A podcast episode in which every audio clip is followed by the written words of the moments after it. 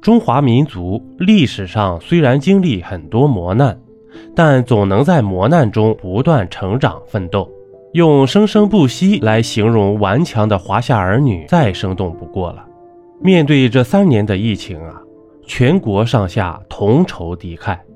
如今病毒虽然是换着花样的变异，但也是强弩之末，秋后的蚂蚱了。这三年呐，实属不易。虽然带来了沉重的灾难，但在科学的防控治疗下，咱们大家不还是一起躺过来了吗？未来的日子里，相信科学，尊重医嘱，祝您身体健康，百病不侵。在没有现代医学知识、医疗器械、防护服和口罩的前提下，古人都是如何防疫的呢？接下来啊，跟着我一起了解古代人们防疫古法，学习老祖宗的宝贵经验，希望对您有所帮助啊。这翻阅中国各朝代官方和民间的防治瘟疫的史料，如三千年疫情、中国古代重大自然灾害和异常年表总集等，人类同瘟疫的斗争从来就没有停止过。中华民族三千年防治瘟疫的历程，简直就是一部活生生的正邪相争的历史。中国历史上经常是十年一大疫。三年一小疫，但中华民族依然繁衍昌盛。古人是如何防疫的呢？第一啊，接痘免疫。小时候啊，咱们都打过针、种过痘。看一下您的胳膊上，这每个人呢都有。公元二四二年，晋代名医葛洪在《肘后备急方》中谈到，天花病于南阳积鲁所得。乃呼为鲁疮。永徽四年，此疮从西流东，遍及海中。这清楚表明啊，天花是在战争中由俘虏带到中国的，因此天花在古代中国被称为鲁疮。由于其传染性，天花随后在中国逐渐流行。中国医学家早在公元980年到1567年间。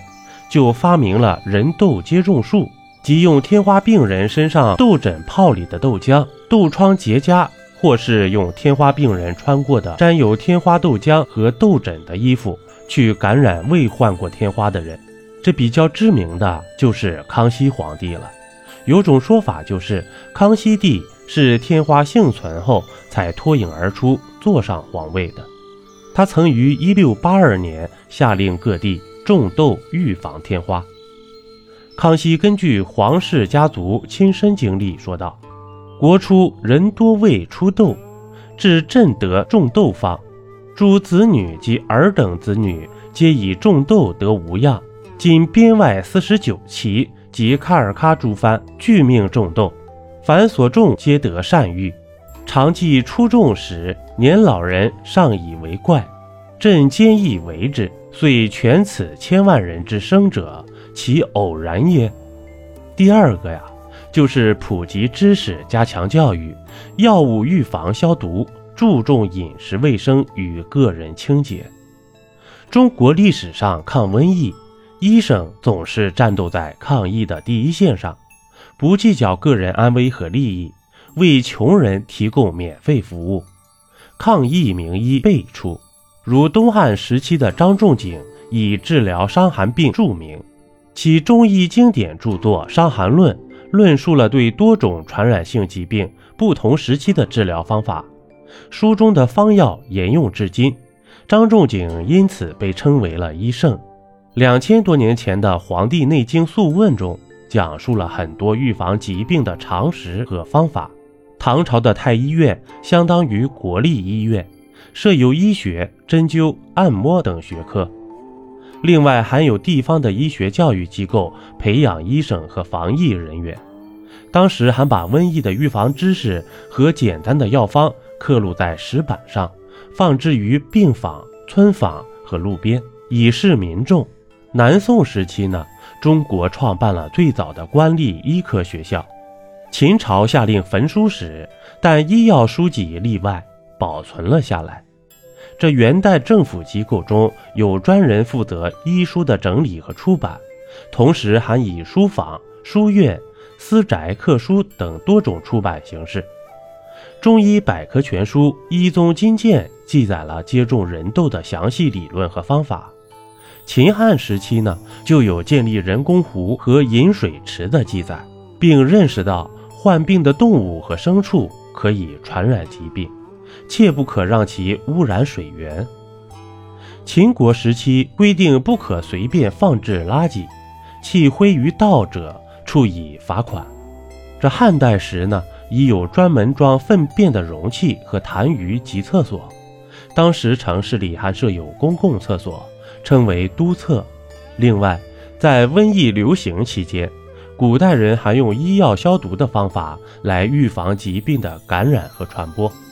据秦代出土的竹简记载，凡来秦国入城的宾客入城时，其乘车和马具要经过火燎烟熏，以消毒防疫。宋代还用艾蒿等药物驱赶蚊虫，以防止瘟疫。在秦汉时期的汉律中规定，立五日得以下沐，善休息以洗沐也。还有记载用佩兰等草药洗浴。可以防止疾病，保持健康，提倡注意饮食卫生，不食用变质的菜饭。明代人已十分讲究饮水卫生了。李时珍在《本草纲目》中专门有一个水部，其中说：凡井水有远从地脉来者为上，有从近处江湖渗来者次之，其城市进沟渠污水杂入者成碱，用须煮滚。这种对水质质量的判断和分级是有一定科学道理的。元代医学家还建议保持口腔清洁，指出凡清淡刷牙不如夜刷牙，齿疾不生。这第三个呀，官方组织抗议，设边境检疫，设隔离病房。汉代的文帝、元帝和成帝，东汉的桓帝等都下过有关瘟疫的自责诏书。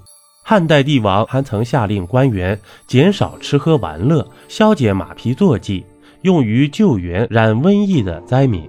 宋朝期间呢，瘟疫发病时，政府组织医生为患者义诊，药费由政府支出。从汉代起，就有官方为疫区和患者免费提供医药的记载。以后各朝各代都如此效仿，几乎成为官府朝廷抗疫的惯例了。控制瘟疫的一个重要环节是建立完善的国家防疫管理系统，并建立边境检疫制度，以控制国际间的传播。在出土文物《封诊室竹简》中记载了，在战国时期就有逐级报告传染病和对可疑病例调查的制度。宋太祖时规定啊，所有被派往到边塞的将官。都要带随行医官负责防疫和健康。元朝还设立了民间的医护制度，这医护啊是政府许可能从事医疗活动的民户，户籍由太医院管理。一旦发生瘟疫，医护要参加治疗。清朝政府还设有查痘张经官职，专事痘疹的防疫检查。清朝刊行的《海录》中记载。凡有海叟回国及各国船到本国，必先遣人查看有无出痘疮者，若有，则不许入口，须待痘疮平愈，方得进港内。这说明啊，中国医生当时已经认识到天花的急性感染患者为传染病源，并且建立了完整的天花检疫系统。一六八八年，俄国是最早派医生。来北平学习种豆及剪豆的方法的。秦汉时期呢，中国就已经有一套疫情检查和患者隔离措施了。在云梦书简中，疫情申报制度，乡里有了疑似病例，典甲也就是乡长有责任调查报告，然后上面派医生来检查，如果落实即行治疗，并采取隔离措施。平帝元始二年夏天，青州大疫，平帝诏曰：“民疾疫者，舍空抵地，为治医药。”即在疫情严重的地区腾出一些住宅，作为患者的隔离病房，集中治疗，以防扩散。在军队中打仗时呢，赶上瘟疫的士兵需要同健康人隔离开来，以防传染。考古中发现，在汉代中国就有病迁房设施，用来隔离麻风病人。在唐朝时呢，还有佛教会设立的病人坊，用于隔离麻风病人，内有僧人为患者治病，相当于现代的慈善机构了。武则天时期啊，改称为碑田养病坊。那说完这些古人的预防治疗措施啊，您会发现，科学加经验一定能够战胜疫情。